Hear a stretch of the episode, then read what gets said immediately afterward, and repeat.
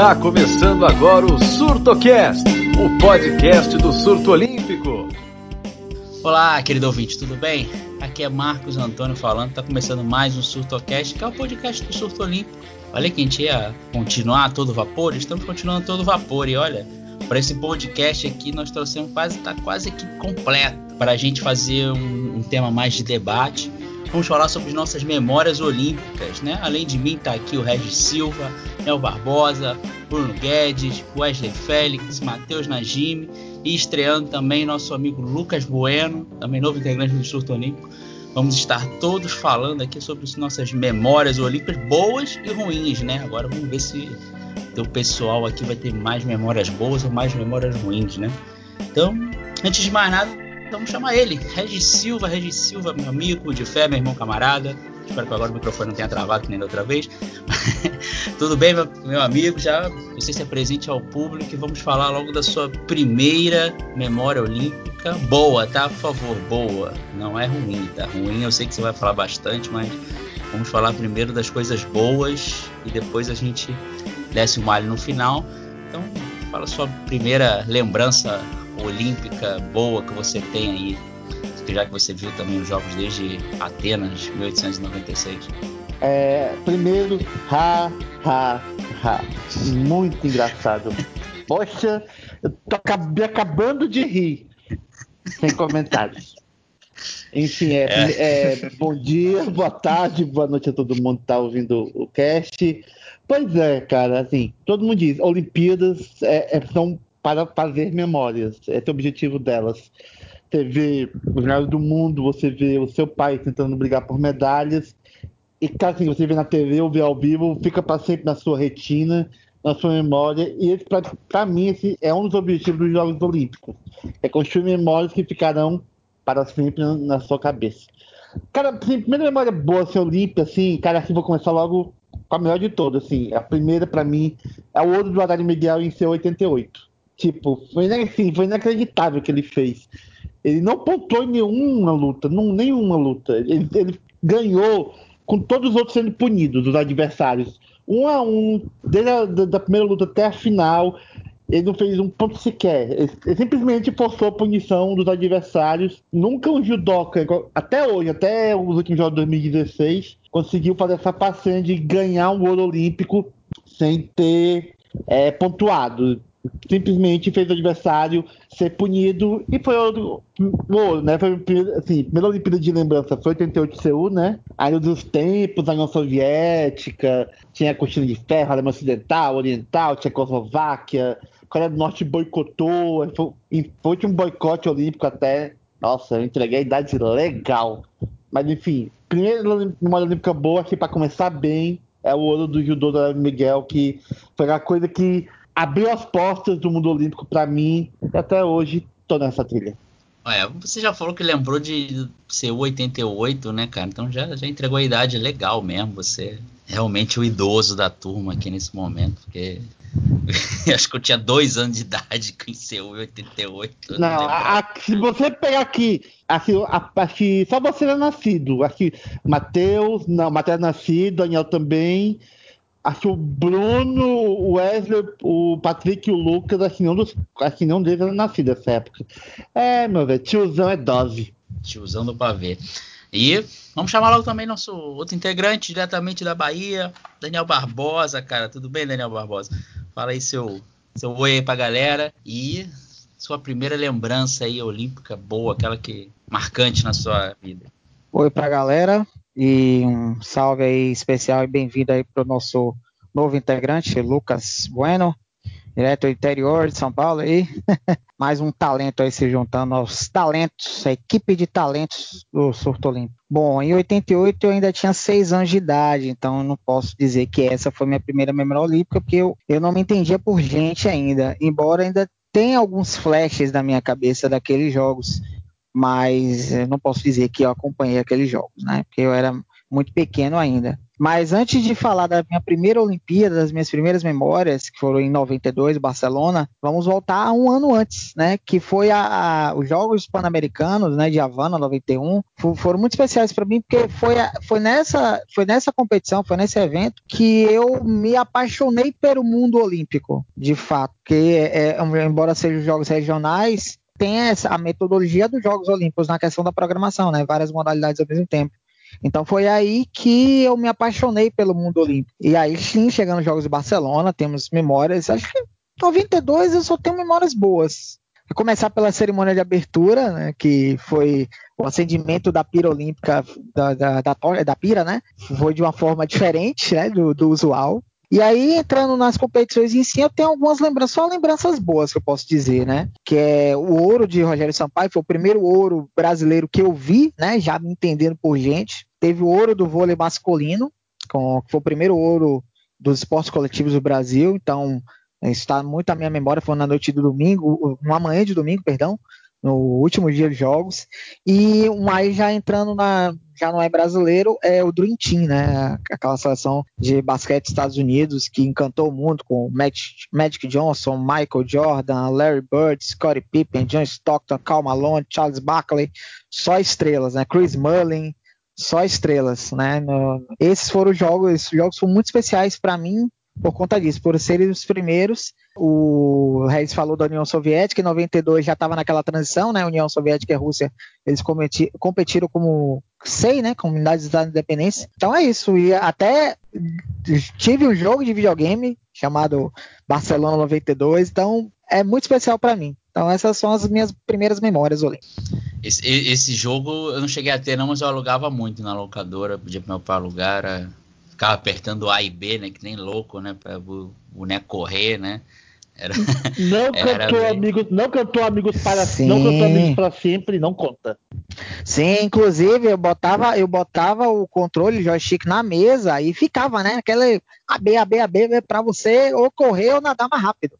Mas eu, é. eu, eu, eu, jogava, era muito craque no tiro com arco, que na época a gente chamava de arco e flecha. Eu batia recorde olímpico e tudo. Era fera ali naquele, naquela modalidade. Eu gostava da natação, que da natação era, acho que era 200 metros livres, você tinha que ter um ritmo, né? Você não podia sair nadando que nem louco, né? Nem, era bem legal esse, essa, esse, esse esquema aí. É, também foi. 92 também foi a Olimpíada que moldou o meu caráter esportivo também. E até se falou da natação, lembrei também que foi a, medalha de prata do Gustavo Borges, foi uma situação bem pitoresca, porque ele tinha chegado em segundo, ele chegou em segundo lugar, só que o placar eletrônico não colocou, primeiramente, não tinha colocado ele como os classificados, colocou ele como sem tempo. E aí depois colocaram ele como quarto lugar, e ele foi pro, pro vestiário chorando, decepcionado, e aí depois na correção colocaram ele no placar eletrônico como segundo lugar e ele ganhou a medalha de prata. É, eu lembro da reportagem do Jornal Nacional, cara. Fátima Bernardes, né, fazendo essa, fazendo a cobertura, Você... foi ela que ficou gritando lá para ele lá. Você lembra, viu, Ei, Marcos, Marcos? Ela correndo hum. atrás do ela atrás do Coroaci, lembra? É, o Coraci, né, também correndo lá atrás por... do, do Gustavo, foi uma loucura é... aquele dia, eu lembro bem. Cair na porrada com os fiscais lá, que deu ruim. O touchpad dele falhou, né? Então, sim, foi, foi bizarro mesmo esse momento. Ainda bem que deu tudo certo no final. Vamos chamar mais um integrante. Eu falei que tá, tá completo aí, tá com quase os galácticos, jornalismo independente esportivo. Chamar Matheus Najimi também. Tudo bom, meu camarada? Você também pode falar seu, seu primeiro momento marcante aí nos Jogos Olímpicos. E aí, Marcos? E aí, galera? Tudo bem? E aí, ouvintes? É curioso, né? Que eu acho que a gente está meio que indo em escadinha, né? Porque as minhas primeiras memórias já são em Atlanta agora, né? Eu lembro vagamente de um jogo de vôlei importante para o Brasil, então eu acho que esse jogo foi a final de 92, né? Mas eu não lembro direito o que, que era. Só que em 96 eu realmente acho, assim, aproveitei muitas Olimpíadas, né? E é curioso como eu acho que algumas coisas pequenas acho que mudam muito as nossas vidas, né? Pensando em, retrospe em retrospecto. Por exemplo, eu lembro do jogo de vôlei de na final de vôlei masculino entre Holanda e Itália, e eu tava eu gostei tanto do uniforme da Holanda que eu passei a querer me vestir só de laranja e laranja virou meio que uma cor minha cor favorita, né? Muita coisa depois eu fui no, futuro, veio desse jogo de vôlei que a princípio era só um jogo na televisão, né? E Atlanta, eu lembro que a minha memória mais marcante talvez foi a do vôlei de praia feminino, né? Que, eu, que se falou muito, né? Que era um esporte tipicamente brasileiro e que era a primeira vez, era, era a primeira medalha feminina da história do Brasil e logo uma final, então era aquela expectativa de que agora vai. E eu lembro também que foi uma, bom, Atlanta foi uma Olimpíada que mudou muito o papel do Brasil nos, nos, Jogos Olímpicos, né? Porque antigamente a gente tinha poucas medalhas, de repente Atlanta teve um boom pela primeira vez mais de 10 medalhas, né? E aí eu lembro muito que se foi criado também muita revistas sobre as Olimpíadas. Né? Então eu lembro de ter tipo é, um especial da Globo, do Globo, do jornal Globo no final com todas as medalhas. Eu adorava aquilo, eu ficava lendo e relendo, vendo o nome dos países que ganharam medalha e querendo fazer novas competições, organizar competições, escrever sobre competições e tinham aquelas tinha algumas revistas e CD e CD-ROM, eu não tinha computador na época, né, mas vinha um CD-ROM e aí eu ficava imaginando que naquele CD-ROM teriam mil outras informações, mas nas revistas tipo tinha o calendário das Olimpíadas, é, com jogos e resultados, e eu lembro que eu fiquei muito, foi, acho que foi uma coisa que me trouxe muito para o esporte, tanto pensando em retrospecto agora, né, para a imprensa esportiva e para essa coisa de querer ficar acompanhando estatísticas, acompanhando é, resultados e listas, talvez isso e também, claro, os jogos em si, né? Mas é curioso como a parte da imprensa em volta também ajuda muito. Mas eu me lembro muito da, da cerimônia de abertura também que me marcou, né? Com o Muhammad Ali acendendo a, ah, acendendo a pira olímpica mas é, são memórias acho que se quebra-cabeças, né? Porque na época eu não tinha ainda uma ideia de que aquilo era realmente uma coisa esportiva, né? Para mim era mais uma festa, etc. E aí depois eu fui acompanhando um pouco os jogos. Acho que vôlei de praia foi o esporte que eu mais acompanhei naquelas Olimpíadas e basquete também, né? E foi meu primeiro jogo de tênis também, aquela final, é, desculpa, a medalha de bronze, né, que o Leandro Paes ganhou do Meligeni, infelizmente. E, mas já é uma memória ruim, né? é, já, já é uma memória ruim, mas é a sua primeira, né? Então é, é. é assim mesmo. Matheus falou do, do Muhammad Ali, para mim, acho que foi o momento mais emocionante, assim, da, da, dos acendimentos, se a gente for fazer, listar, né? Todos os acendimentos de pira olímpica, para mim, esse foi o mais emocionante. Porque ele já estava totalmente debilitado, né, pelo mal de Parkinson. Então, ele, ele é tentando acender, tremendo, né? Com, com, os braços tremendo por causa do mal de Parkinson. Para mim foi bem emocionante aquele momento. Foi o único momento que se salvou da Olimpíada de Atlanta. Polêmica. Depois, depois a gente discute essa polêmica aí pra frente, né? Eu ia falar do jogo, além do, do... Além medalhas do Brasil, né? Se salvaram também.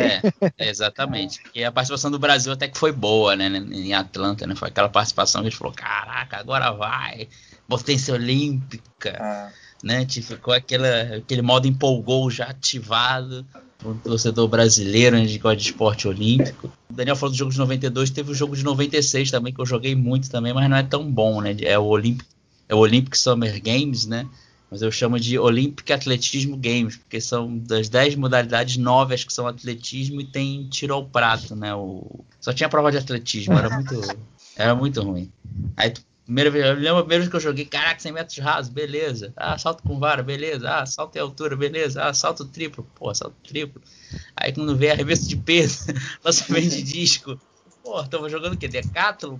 É, você falou de salto com vara, eu lembrei também que, te, que 96 foi quando o Búbica tava no auge, né? E era o grande favorito para ganhar, mas ele eu acho que nem passou para a final, né? Acho que ele perdeu todas as, é, as tenta... É, é, ou teve algum problema, ele nem competiu, na verdade. E aí rolou toda aquela papo, ah, não importa você ganhar, ser rebordista, ganhar com o mundial é importante mesmo nas Olimpíadas. Então tinha toda aquela coisa meio bem mítica, né, sobre o que que seriam os Jogos Olímpicos, né? E acho, acho que ele tava com, com uma lesão, se não me engano. E aí, enfim, foi uma coisa bem forte também.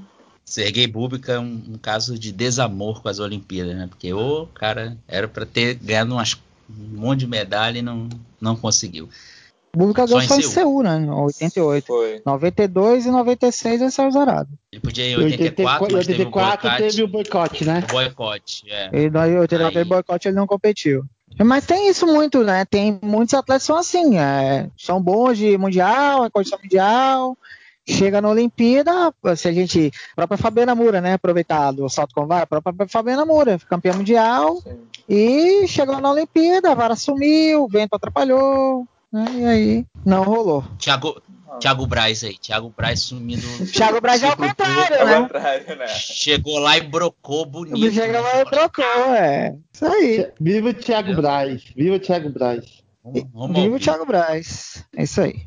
Agora ele vai ter mais um ano aí para se preparar, né? Então, mais um ano para se preparar para ele bater o Sam Kendrick, o Armando Plano. Vamos com tudo, Thiagão. Confio em você, Thiago. Confio em você. Vamos lá, vamos chamar outro. É, Bruno Guedes. Bruno Guedes também. Conterrâneo, carioca. Faz a surto mundo afora, coluna surto mundo afora. Também quero que você fale sua primeira lembrança olímpica aí para os ouvintes do Surtocast. Salve galera, salve todo mundo que está ouvindo o nosso surto. Né? Prazer aí estar tá participando mais uma vez. Agora, o Regis falou que eu não era nascido em 88, eu era já, mas eu era bebê, então eu não, não lembro de nada, nada. A primeira lembrança que eu tenho de alguma coisa olímpica é de 92, mas assim, algo passando na televisão, não lembro o que, não, não lembro a data, mas era alguma coisa olímpica. E agora a lembrança certa mesmo foi a partir de 96, né? Que é bem marcante, acho que é como o Matheus estava falando, tem coisas que a gente guarda na lembrança e fica para sempre. E em 96 foram, foram vários momentos olímpicos.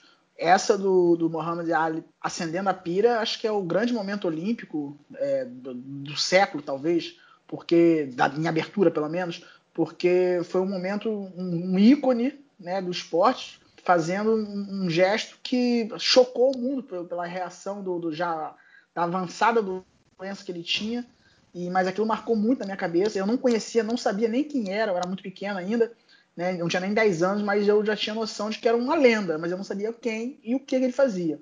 E também uma coisa mais marcante ainda para mim nessa Olimpíada é o tema de abertura, né?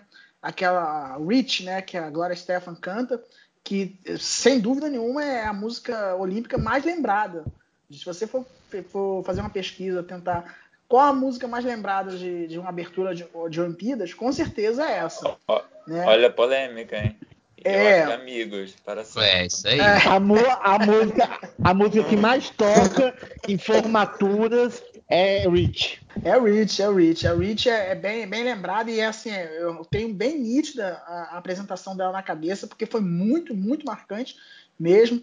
É, e segundo, assim, a única coisa mais marcante em termos musicais para mim, por incrível que pareça, foi na festa de encerramento da Rio 2016, quando a pira estava apagando. Que agora me foge o nome da música, que a Marisa Monte cantou, que gravou, aliás, e na, na, na festa de encerramento foi a. Alguém me ajuda aí, foi a, foi a Baiana, esqueci o nome dela agora. Ué, me foge a, a Mariane de Castro. Mari, Mariane? Mariane exatamente. Pelo tempo, exatamente. Pelo tempo que ela, durar, pelo tempo que durar. Pelo tempo que durar, exatamente. Foi bem marcante, eu lembro que aquela foi cena. Linda, cara eu chorei, eu chorei, eu chorei. É, então, é isso que eu ia falar. Eu lembro que eu tava assistindo e eu vi muita gente que, assim, se desligou da, da, da, da, de encerramento porque começou a se emocionar demais, porque foi muito bonito, foi muito bem pensado e estava chovendo na hora. Então, foi mais, mais marcante ainda. É, enfim, mas aí em 96 foi a, Olimpíada que mais me chamou a atenção mesmo, a memória que mais está viva na cabeça, e 2000 também Sydney, por causa mais do ritual de ter que ficar virando a madrugada. Foi a primeira vez que eu tive que virar madrugadas para assistir competições olímpicas, que depois virou rotina ao longo da vida, né? Mas é isso, ao longo do, do Supercast nós vamos falar bastante aí, coisa boa e coisa ruim. É, o Bruno Guedes falou da música do Rich, da, da Gloria Stefan, eu lembro de duas coisas. Um, que eu acho que ela é a mais marcante porque ela ainda continua tocando nas rádios, pelo menos nas rádios aqui da, de Salvador, tem uma, tem uma rádio que toca de tudo, que é a Globo FM, que ainda toca, vira e mexe, eu, eu ouço na rádio tocar essa música. E eu lembro uma semana antes, acho que no final de semana antes dos Jogos Olímpicos começarem, é, eu lembro que tinha um programa que era domingo à noite, já no final da noite, se não me engano, placar eletrônico, que era Léo Batista que apresentava. E eu lembro que o, o, esse último programa, antes dos Jogos Olímpicos, eles passaram o clipe dessa música. E eu já, e, e já meio que o coração bateu forte ali, vendo só o clipe da música.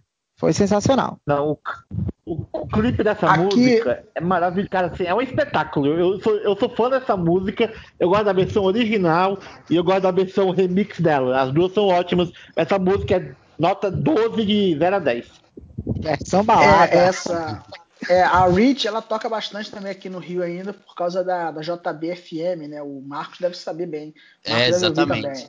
Ela é executada a exaustão, né? Aqui no Rio de Janeiro. E ela é maravilhosa, a música é maravilhosa. Ela é maravilhosa. É bem, é- é bem legal. Há uma que toca bastante também nas rádios do Rio de Janeiro, que é a Olímpica também, é da One Moment in Time, né? Da Whitney, Whitney Houston. né? Ela é de, Houston, One Moment é in de 80 Time. ela é de 88. 88. Só, só que anos depois Seu- que eu fui saber que ela foi de, de Olímpica, né? De, É, foi tocada Até o, clipe é muito bonito. O clipe é muito bonito e a música é maravilhosa. Eu gosto muito dessa música também. A Red falou que ela é mais, a Rich é mais tocada em formatura. Acho que você tá, tá desatualizado. Mais tocada em formatura, pelo menos das últimas que eu fui, era aquela Viva La Vida do Coldplay, que você tem que tocar, né? Com certeza. Clipe de Não, formatura. a Rich era mais. Eu lembrei de outra canção aqui também que, é, pelo menos aqui no Rio, ela foi bastante executada é, no período pós-Olimpíadas de 2016. É, mas assim, não, não- eu não sei se fora do Rio ela fez tanto sucesso. Porque no Rio ela tocou bastante. Foi a Carry Me, que foi também com. Foi executada durante. Se eu não estou enganado, foi depois do, do recolhimento das bandeiras, se eu não estou enganado. Ou depois que os atletas entraram. Agora não me foge a cabeça.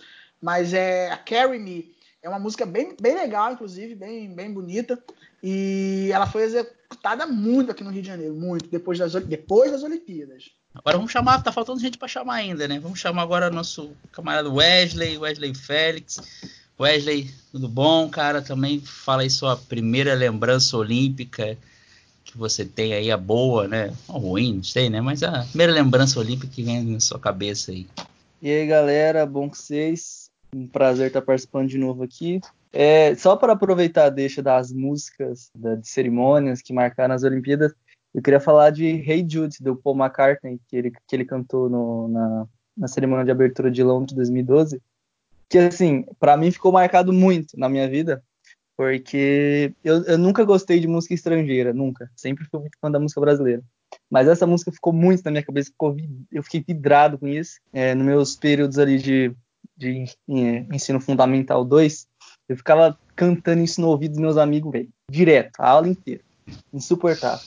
Mas enfim, acho que Londres 2012 foi talvez a, a Olimpíada que eu tenha visto, como posso dizer, já me entendendo por gente. Pequim 2008 eu tenho algumas memórias. Eu lembro de, de, de todos os ouros, da, da Malren, do César e da, do vôlei feminino, mas eu não, não assisti ao vivo. Eu lembro de ter de ver assistir reportagens no Jornal Nacional, no Bom Dia Brasil, mas eu não achei nada disso ao vivo, sabe? Acho que Londres 2012 foi eu já tinha on- 10 anos, 10, 10 anos, eu tinha 10 anos em Londres, acompanhei de perto, sofri muito, tenho uma memória muito ruim de, do futebol masculino, porque eu estava muito empolgado depois da derrota na Copa do Mundo de 2010, eu ainda não sabia diferenciar muito uma Copa do Mundo de uma Olimpíada, então para mim tinha o mesmo valor, sabe?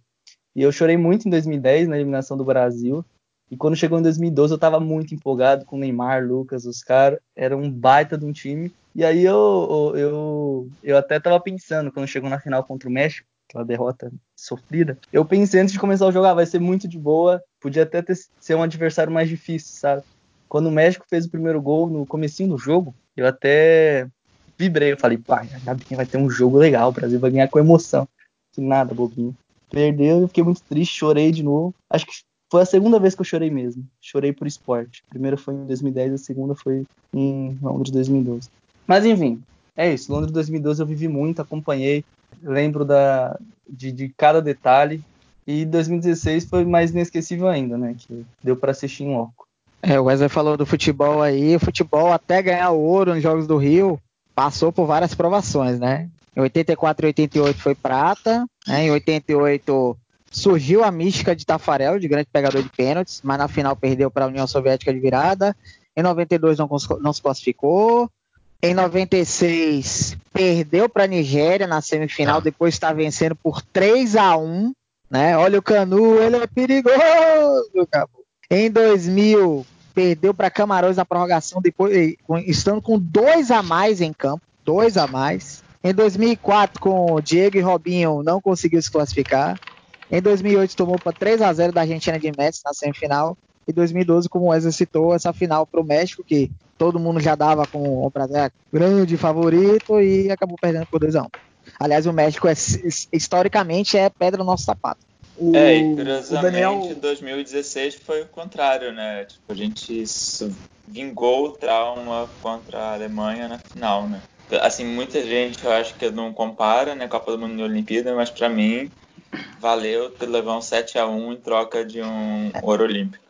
É, eu o, mesmo o, eu não, não comparo não. Para mim são situações totalmente diferentes. O, o, Daniel lembrou aí desse jogo Brasil Camarão e Nigéria em 96, que foi a primeira vez que se usou aquele Golden Goal, maldito Golden Goal, gol de ouro, né, é, Isso, em, em, jogos oficiais, porque ele tinha sido testado, mas ainda não tava, não tinha sido aprovado. Em 94 na Copa, ele não foi utilizado e foi utilizado nas Olimpíadas na Copa de 98 e na Olimpíada de 2000. Inclusive o Brasil sofreu nas, nas duas, nas duas Olimpíadas por causa Duas disso. Duas né? vezes, é. é. é pois é, e, e, e, quase, não, e pior, e quase sofreu também na Copa de 98, por causa do gol na Holanda, na semifinal. Foi por pouco, foi na trave a bola. E esse Golden Goal, é, de, até hoje, o COI e a FIFA admitem que é um, foi um dos erros que eles cometeram na, na, nas competições esportivas, porque é uma depois a gente fala, até, pode até criar um storycast sobre isso, sobre é, momentos desleais. Porque é um momento que você não, não dá reação ao adversário, você termina de uma forma súbita, literalmente, né? Não, tanto é que em outros esportes você tem a prorrogação no, no seu tempo completo, né? Você pega o basquete, pega o handball, pega outros esportes. Futebol, que eles tentaram essa experiência, acho para deixar a prorrogação mais emocionante, é, você citou Brasil e Holanda, Bruno, e aquela prorrogação foi muito eletrizante. Eu lembro, o Brasil também teve chance de marcar e tal, mas é, eu concordo contigo. De fato, você toma o gol, você não tem, não tem chance, não dá chance do, do adversário reagir. Esse é o problema do Golden Goal. Sem, e, pô, né? sem, sem fugir um pouco do assunto, mas é, além do Golden Goal, outra experiência que eles tentaram praticar, mas não deu certo e que ia substituir eram chamados shootouts, né, que era, já era utilizado no, nos Estados Unidos, o jogador sair do meio de campo e tentar chutar, fazer um gol, né, após o tempo normal. Isso é muito usado no, no, no hockey, no, no hockey tanto no gelo quanto na grama, foi utilizado em outros esportes também, mas esse nem aprovado foi para teste. Ainda bem, ainda bem. Era assim, o shootout é que nem a, é, a, a, morte súbita, né? Que fala Golden Goal, também era imitação do hockey, né? Que leva a prorrogação, tinha quem fizesse o gol primeiro acabava, né? Ainda bem que isso não deu certo. O Wesley falou no início o negócio que do, do, do Paul McCartney no Rei Jules, né, cara? Eu me lembrei daquele quando ele teve lá no velódromo, foi da própria Olimpíada também. Aí a Grã-Bretanha ganhou um ouro, agora não lembro se era individual por equipes. Aí todo mundo começou a cantar Jules também. Foi um momento bem legal também. Uma lembrança bem é, interessante que veio quando o Wesley falou, veio logo para minha mente. Vamos chamar agora nosso estreante, né? Nosso estreante, o último e não menos importante, nosso grande camarada Lucas Bueno. Seja bem-vindo ao Surtocast. E quero que você fale aí também sua primeira lembrança olímpica, suas lembranças olímpicas aí, boas, ruins. Pode falar aí para o público do Surtocast.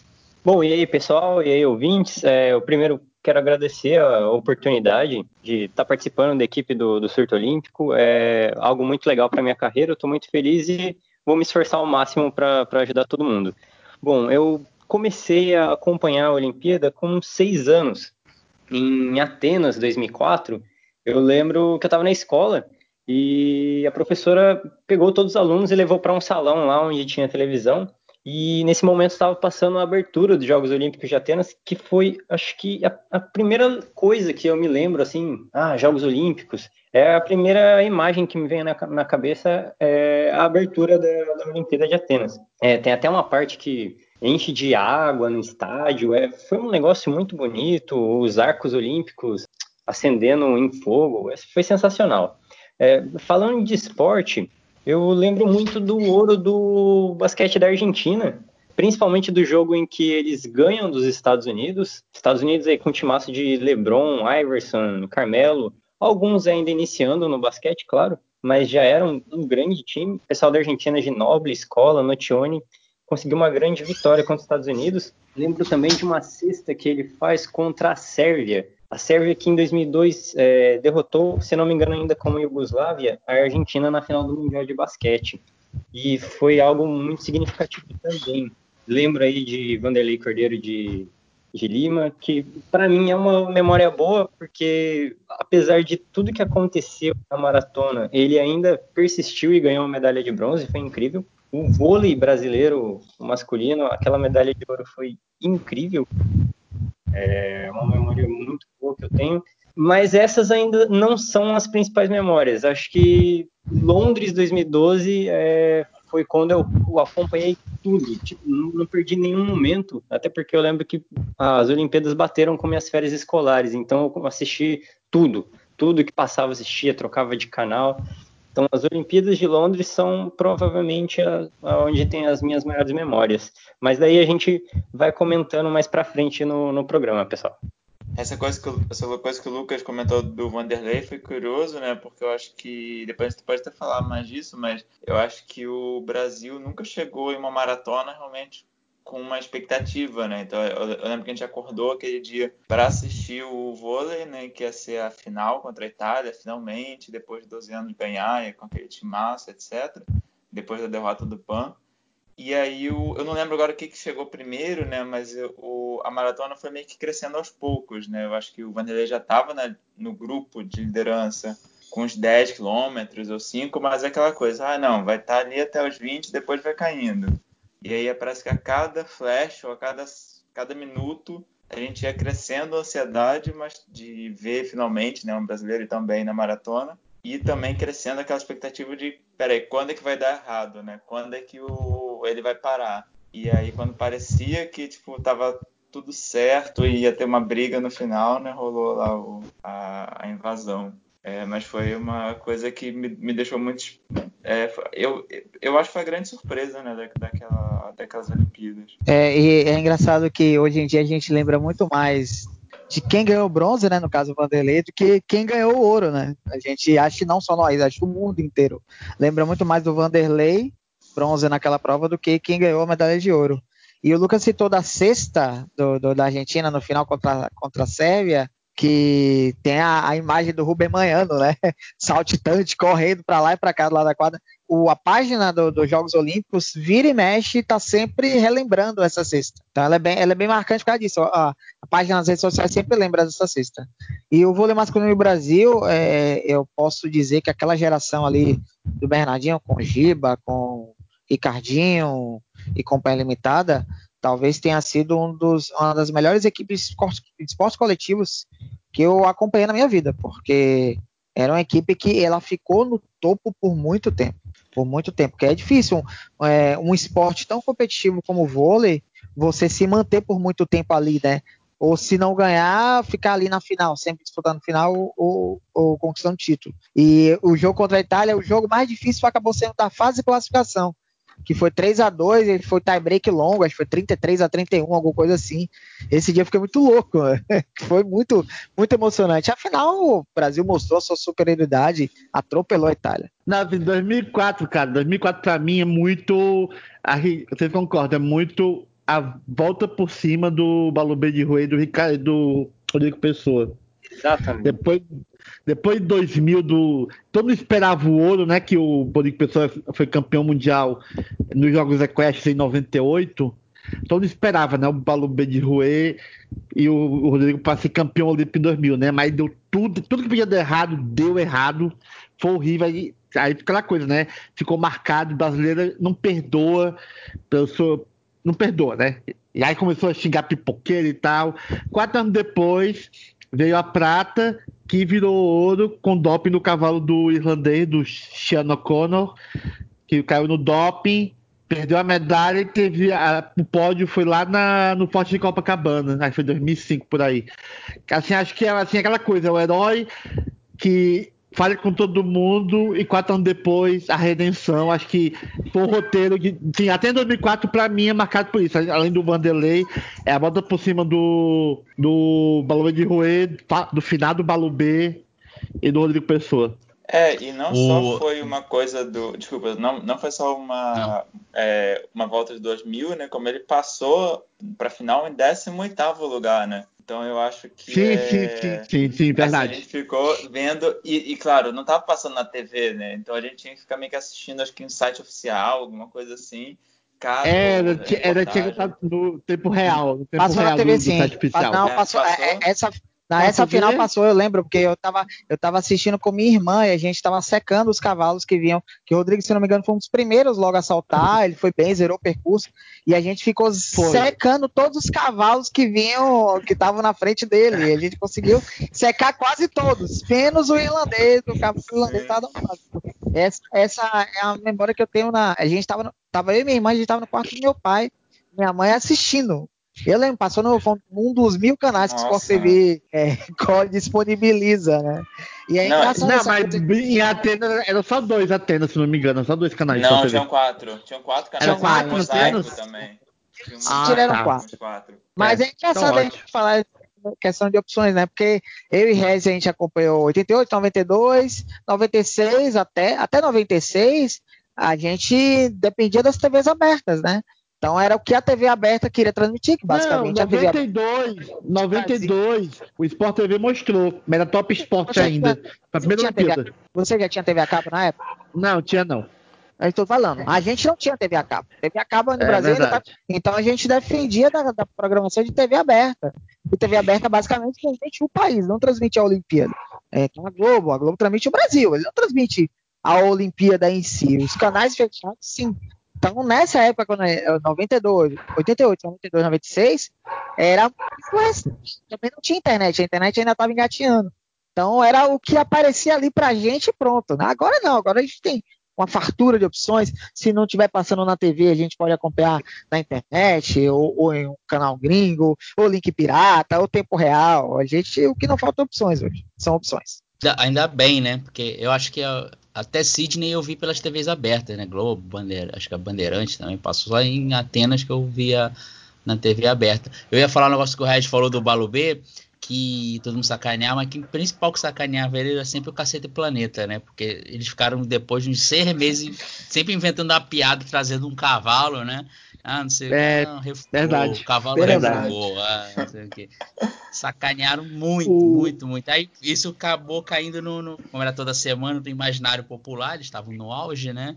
Aí virou, ah, Paulo Berruê, refugou, refugou. O verbo refugar Refugou, refugou. é. virou, virou o verbo do, do, do ano, de 2000. Foi a primeira Ah, vez que eu ouvi o verbo refugar. Foi na. Eu nas também.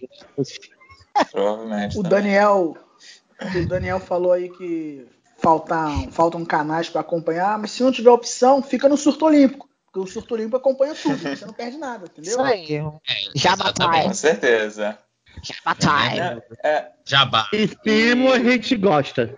Hipismo. Eu gosto. não, é só curioso. Não, hipismo fica com Regis. Não, mas o salto é legal. Adestramento. Ah, não, Cara, salto é bem Salto- legal, eu adoro adestra- salto. Salto é legal, é. Adestramento É, fica com e Regis. dá uma salto- tensão que quando o, o tensão que o cavalo vai é, passar ali pela, pelo obstáculo e aí É. passa raspando ali, pode derrubar e aí custa caro depois. É Não, é- tensão pura. É Dá aquela curioso que o- balançada. Não, é curioso que o Regis falou coisas de hipismo né, de 98, que eu lembro que eu só fui ter Sport TV em 2004, né? E em 98 já tinha ESPN Brasil. E a ESPN passava o Mundial de Hipismo, né? Então eu já estava realmente nessa expectativa pelo Rodrigo Pessoa. E, um- e uma lembrança que eu tenho interessante de transmissão é, esportiva, né? De Olimpíada pela TV, é que logo em 2000, depois da de Sydney, a ESPN Brasil iniciou um programa, não lembro agora o nome, mas era tipo Rumo Atenas, uma coisa assim, que toda semana ou toda mês eles faziam é, de como estava a preparação para Atenas, de, seja a Grécia, né, que estava ali fazendo, ou a delegação brasileira. E aí foi aí que eu acho que meio que me caiu também que a Olimpíada não é uma coisa tão imediatista, né? É um negócio que você realmente leva anos e anos e anos para se preparar. Ah, então eu queria fazer uma pergunta pro Bruno, nosso colega aí, né, que é o nosso grande especialista de hockey na grama. Se o, paixão pelo hockey na grama surgiu na edição de Jogos Olímpicos. Queria saber dele. Hum, Na verdade, não, mas assim, ela se consolidou em, em Beijing 2008. Na verdade, eu comecei a gostar do, do hockey. É, primeiro eu ouvia sempre falar das leonas, leonas, mas eu não sabia como estavam falando, não havia essa, essa transmissão é, de outros esportes no Brasil, principalmente esportes que não são populares. E aí eu não entendia direito quem eram as leonas, eu queria saber o que, que era. E aí eu descobri o que, que era, gostei do esporte. E aí eu passei a acompanhar em 2005 para 2006, e foi quando a Holanda foi campeã mundial, né? Inclusive na a grande geração da Kim Lemmer, Naomi Van Ness, Ellen Hug, que foi campeã em 2008, que foi aí que eu passei a assistir, acompanhar mais de perto, né? Que foi uma geração é considerada a maior geração da Holanda de todos os tempos e considerada também a maior geração esportiva da Holanda, porque ela conseguiu ser bicampeã olímpica e mundial, coisa que, por exemplo, o time do Cruyff não conseguiu ser campeão mundial. Né? Duas vezes bateu na trave. E eles são reverenciados até hoje, pela, até pela, pela realeza é, holandesa por causa disso. E foi aí, mas, mas se consolidou em, ali em Beijing em 2008, quando foi campeã, quando a Holanda foi campeã, é, em cima da China, inclusive, né? Foi em cima da China na final. E a partir dali eu comecei a acompanhar e gostar principalmente dessa rivalidade Argentina e Holanda, que veio arrastando até 2016. Depois eu vou até falar aí do, do meu momento é, ruim, minha lembrança ruim, eu vou falar mais pra frente aí. É isso aí. Então, galera, vamos tentar. Tem muita gente aqui, vamos tentar fazer uma votação do momento olímpico de cada um. Cada um só vai poder escolher um momento olímpico marcante, bom sentido, claro, para depois a gente falar no mau sentido. E a gente vai ver aqui quem poderia ser o melhor, né? Vai ser estilo maiorais. Não somos os maiorais, mas estamos chegando lá. É, Regis Silva, Escolha só um momento olímpico marcante das Olimpíadas que você viu. Eu acho que essa é fácil. É, Brasil campeão no vôlei masculino, 92 em Barcelona. Isso aí, vôlei Barcelona, um voto. Daniel, também um momento só inesquecível aí da, da história olímpica aí. Que você viu, claro. Claro, que eu vi, né? É, não vou falar da Ademar Ferreira, porque eu, infelizmente não era nascido na época. Bom, vou ficar no vôlei, mas 2012, é, o, o, ouro do, do vôlei feminino 2012, não pela final em si, mas pelo mata-mata, que o Brasil passou arrastado ali, primeira fase, dependia, é, dependia de outros resultados, é, vencer e torcer para os Estados Unidos vencer o seu jogo da Turquia, a combinação de resultados deu certo, e aí as quartas de final foi o grande jogo das Olimpíadas, foi aquele, aquele jogo contra a Rússia que o Brasil salvou seis match points, meio que vingou 2004, né? E aí, semifinal e final atropelou. Né, e ironicamente enfrentou os Estados Unidos na final, que tinha ajudado o Brasil na fase de classificação. Então, por essa, por essa redenção, né, ao longo da competição, eu escolho o bicampeonato do vôlei feminino em Londres 2012. Beleza. Ouro Barcelona, um voto do vôlei. Ouro feminino do vôlei também. Londres, um voto. Matheus Najim também, um momento só inesquecível dos que você viu. Olha, eu acho que o meu momento foi Mauro Image, né, naquela manhã de 22 de agosto de 2008, que ela também tem toda essa história da redenção, né, enfim, de que alguém passou por vários problemas e acabou voltando. Não só porque ela não só pelo resultado, mas porque ela saltou 7 metros e 4 e aí no último salto a Lebedeva chegou ali perto, né? Ficou aquela tensão e aí foi 7 metros e 3 e que depois né, ela foi ela, ela foi desqualificada por doping, mas enfim, naquele momento por um centímetro a maior imagem foi campeã olímpica, então acho que seria esse. Beleza. Vôlei Barcelona 1, vôlei feminino em Londres 1, maior imagem 1. Bruno Guedes também, momento olímpico inesquecível aqui dos que você já viu. É, eu tô aqui ainda, eu tô bem indeciso ainda, porque eu tenho quatro, quatro opções aqui. Eu tô entre o Thiago Braz, acho que foi bem marcante aquela vitória do Thiago Braz, porque foi uma coisa assim inesperada, era no final do dia, uma segunda-feira, não tinha mais competição esportiva rolando, um esporte que não é tão difundido no Brasil e vencendo um, um cara que era quase praticamente imbatível, né? Foi bem marcante. É, esse ouro, o bicampeonato em Londres das meninas do vôlei, acho que é para nossa geração foi uma coisa assim, uma, uma, uma alma lavada, porque em 2008 já tinha sido, mas em 2012 mais ainda, porque foi a consolidação de quem dizia assim, ah, foi sorte em 2008, né? Muita gente dizia isso, ah, foi sorte, né? Porque é, é, tinham sido é, campeão, é, perdido em 2004 em Atenas, mas eu vou ficar com a prata do revezamento 4 por 100 em, em Sydney 2000. O Vicente Lenilson, Edson Luciano, André Domingos e Claudinei Crino, porque não é ouro, tem um sabor de ouro e foi um momento muito marcante, muito marcante. A narração do Galvão Bueno é histórica e assim era, foi um momento para mim pessoalmente marcou muito. Eu tenho muito muito firme na memória e, é, e, não é um ouro, né? A gente gosta muito de sempre lembrar quem ganha. Nessa aí não ganhou um ouro, mas ganhou uma prata, né? Que valeu como ouro. Prata, é, o Galvão prata, Bueno prata, disse, prata, rapidamente, o Galvão Bueno, o Galvão Bueno disse que, que essa foi a melhor narração olímpica dele, da carreira dele. E deveria ter sido ouro, né? Porque os Estados Unidos, a gente Sim, sabe, né? Exatamente. é. teve, teve, um, teve um atleta do revezamento que ele não estava na final, mas é que disputou bateria eliminatória, que caiu no doping. Só que a, não foi desclassificado, né? Pode ter perdido a medalha para ser para o Brasil. Roubo. É, se você, jogar no, se você jogar no Wikipedia, tá lá ouro pro Brasil para você em Sydney. Se vocês podem procurar no Wikipedia, que eu tava, eu tava fazendo uma pesquisa pro especial que vai ao ano que vem, e descobri isso aí. Você vê, até a Wikipédia deu razão é. pro, pro Brasil. Aí, né?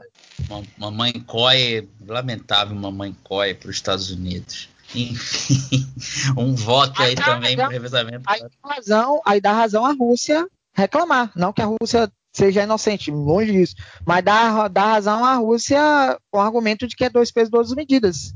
Né? Que o tratamento com os é, americanos. Precisamos falar do caso de Carl Lewis, 84, 88? Não, obrigado. Qual caso? Cara, qual caso? É ele foi, não, ele, ele teria caído no doping, entende? Só que a USA Track and Field, né, a federação, protegeu ele. Aí, para não cair no antidoping. Aí, o pessoal sempre diz que ele correu dopado 84, 88, mas não foi classificado porque foi armaram por trás. Ah, ah sim, é. O, mas tem a Robson, Rob... Joyner também, né? Não, que isso, isso. isso. A, a Flo Joe nunca se dopou, gente. Que isso? Ela só estava num bom ano.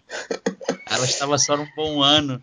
Ela só tem um recorde há, há 30 anos dos 100 metros rasos, né? Só isso, 32 é, anos. Mas o, o, negócio interessante é, do Carl Lewis é que vai perguntar pro Robson Caetano a opinião do Carl Lewis, que ele fica marara, que, ele, que aquele lance da final de 100 metros rasos, né? Ele acha que pô, tem, tinha que ter uma galera ali sendo punida, né? Porque só ele mais ah, dois não, não pegaram. É, é difícil dizer qual, qual, é a prova mais suja da história olímpica. Se é a final dos 100 metros de 88 ou se é a final do, da prova até 105 quilos do levantamento de peso de Londres 2012. É tanto doping para dar, vender, alugar, pedir emprestado, que fica difícil dizer qual é a mais suja.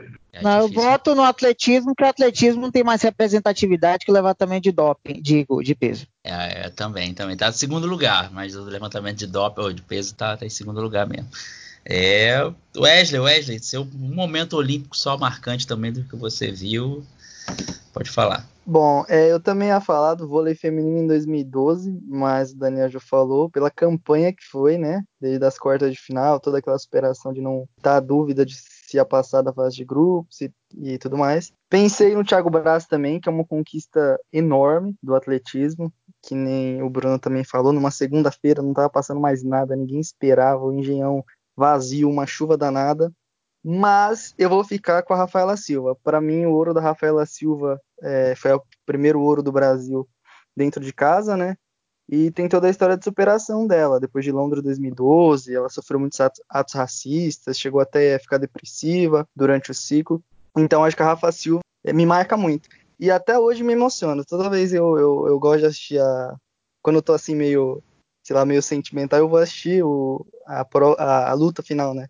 Com a Mongol lá. Eu sempre ouço com a narração do Fernando Camargo e os comentários do Murilo Borges na rádio do Grupo Bandeirantes. E, cara, é muito emocionante. Eu me arrepio toda vez e toda vez eu choro. É impressionante, impressionante mesmo. Então, acho que a Rafa ficou marcado muito na, na, na história com esse ouro. É, bem emocionante mesmo. Também me lembro do momento. Pô, é um dos mais emocionantes da Rio 2016 para mim também. Mais um voto aí para o ouro do Rafael Silva. Lucas Bueno também, seu momento olímpico aí das Olimpíadas que você viu. Olha, galera, o, o medalha de ouro aí do, do Thiago Braz foi bem marcante, mas ainda não supera. Ó, vai ser o, o único momento, talvez, aí que não seja relacionado ao Brasil. É, me marcou muito o bicampeonato olímpico do Zen Bolt nos 100 metros rasos, é, em Londres 2012. Vamos lembrar aí que no Mundial de Daegu em 2011 foi um fiasco total, porque o Bolt ele queima a largada e é desclassificado poxa, foi, foi um negócio muito complicado. O preparo não foi tão bom para a Olimpíada. E a prova dos 100 metros rasos tem uma mística incrível, porque ela dura aí menos de 10 segundos e acontece tanta coisa louca nesses 10 segundos. Eu me lembro da final do Bolt em 2012, e ele larga muito mal. É uma prova típica de Usain Bolt, ele larga muito mal, consegue igualar a situação ali nos 50 metros, e a partir dos 60 o cara atropela todo mundo. Muita gente falava da possibilidade do Johan Blake conseguir batê-lo, o Johan Blake que ganhou a medalha de ouro no Mundial depois da, da desclassificação do Bolt. Além do Bolt largar mal, atropelar todo mundo depois dos 60 metros, ele quebra o recorde olímpico correndo 9,63. Então, é, era uma prova que eu estava esperando muito já, depois da decepção do Mundial. É, queria ver aí o Bolt dar a volta por cima e foi incrível. É o momento olímpico favorito, assisto muito. Gosto muito da narração que, que teve do Sport TV, não me lembro agora o nome do narrador, mas foi sensacional. E é, é esse. Esse é o meu momento favorito nas Olimpíadas. O é, foi, foi, Luiz... Bolt foi o Carlos Júnior. Foi o Luiz Carlos Júnior aqui que, que fez o, narrou, se eu não me engano, que eu lembro é. também, essa prova foi muito marcante também. Foi, se eu não estou enganado, acho que foi nessa narração que ele solta aquele. Ele é, ele é uma lenda, né? Foi, foi, foi, foi. E o meu, falta o meu, né? Meu, cara, também. Se você quiser desempatar aqui... ou quiser pensar em outro, né? É, cara, você dá um ponto de Minerva. Porque cada um falou um. Cada um falou um, né, cara? Olha, um dos Não foi combinado, tá? É. Não foi é, combinado. Eu vou, eu, vou eu vou, ter que dar o voto de Minerva, então, mas eu vou falar do momento também. Dois momentos que eu acho que vocês não falaram, mas também é muito marcante para mim, que foi o, o, ouro do Cielo, nos 50 metros livre. Eu estava acompanhando, eu conhecia mais ou menos o Cielo, né? Sabia que ele era um cara com potencial, não sei o que, eu acompanhava a natação regularmente nessa época, né? mas foi muito marcante. Eu lembro, acho que a narração era o Milton Leite, tinha um coach, né, cara, aquela e ali na metade, assim, eu já tava pensando assim, pô, ele vai ganhar, ele vai ganhar, ele vai ganhar. O cara chegando, chegando, chegando, bateu e ganhou, pô, foi um. Pulei, vibrei, eu tava sozinho assistindo, já era 11 horas, sei lá, da, da noite, né? O, que, o, pódio, o, pódio, o pódio foi maravilhoso. Eu gritei feito um doido pulando da cama e levei um cagaço do meu pai por causa disso. Nossa. foi, não, eu nessa morei, final eu... E o pódio também, a equipe brasileira invadiu, né, para abraçar ele, foi sensacional. Sensacional, foi um, um, grande momento, né? Eu acho muito legal. O, o de do, 2004 também, eu gosto muito do momento do Ricardo Emanuel.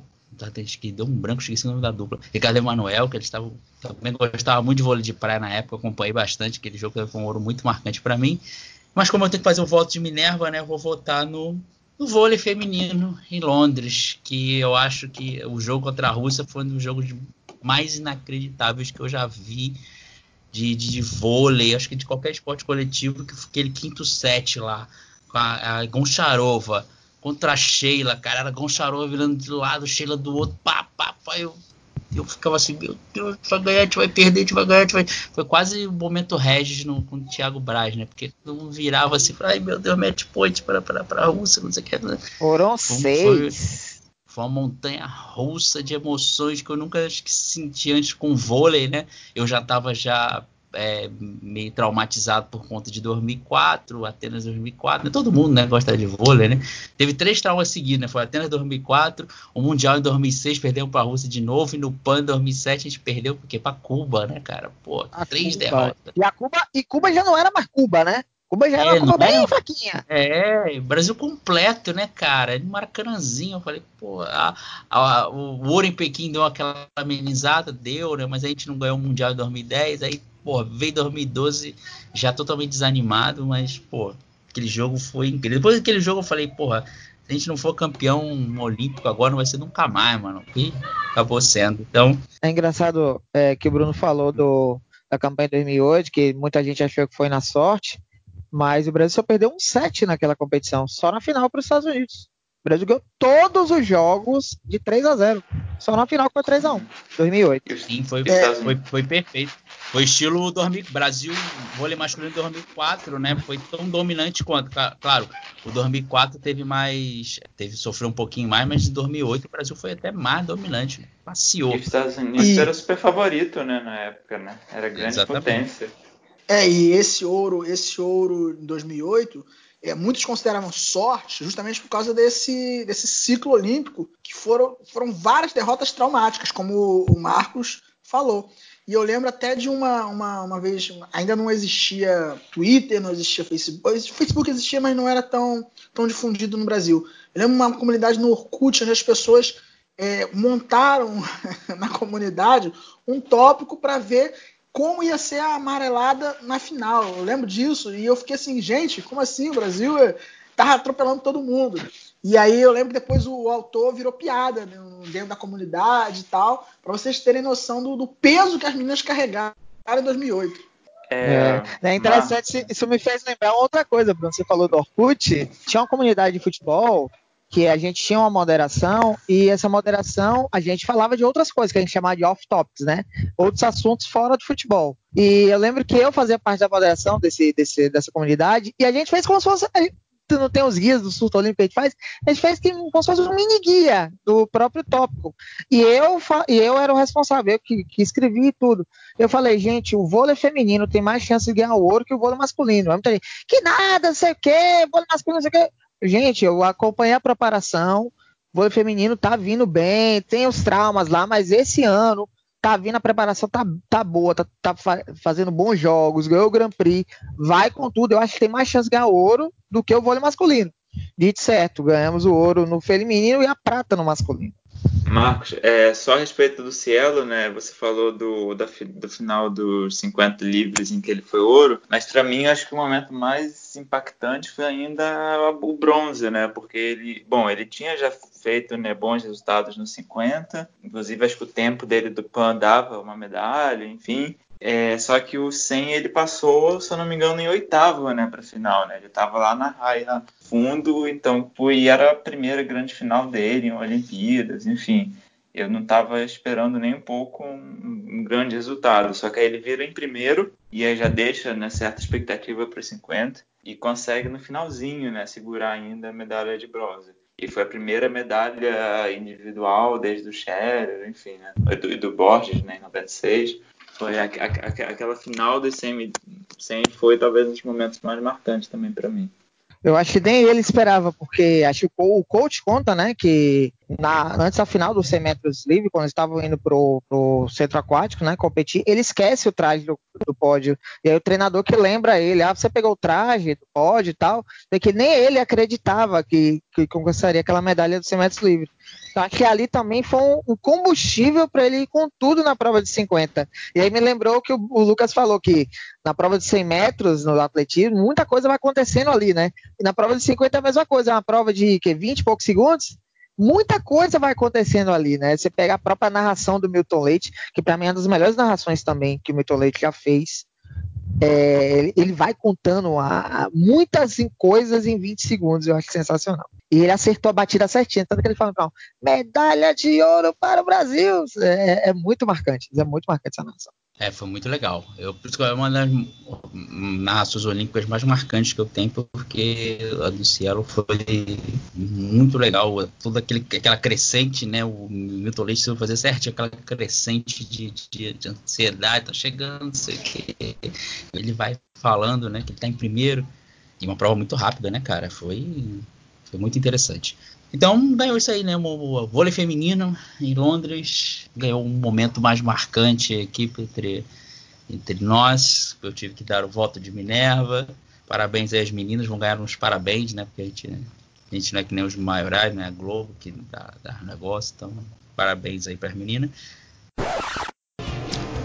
Opa, aí é o Marcos Antônio aqui, interrompendo este podcast maravilhoso sobre os grandes momentos olímpicos mas o papo da gente foi tão bom, mas tão bom, que eu tive que dividir em duas partes, né? Porque eu edito também, eu apresento, edito, jogo nas ondas. E você vai ver daqui a algumas semanas, daqui a uma semana, né?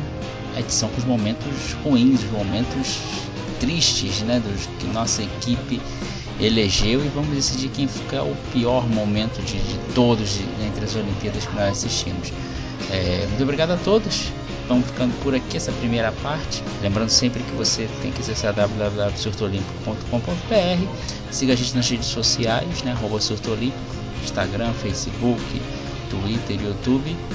E até lá, até a próxima, hein? Até a próxima segunda parte, hein? Mas ouve essa primeira todinha aí, tá? Valeu, galera. Tchau, tchau.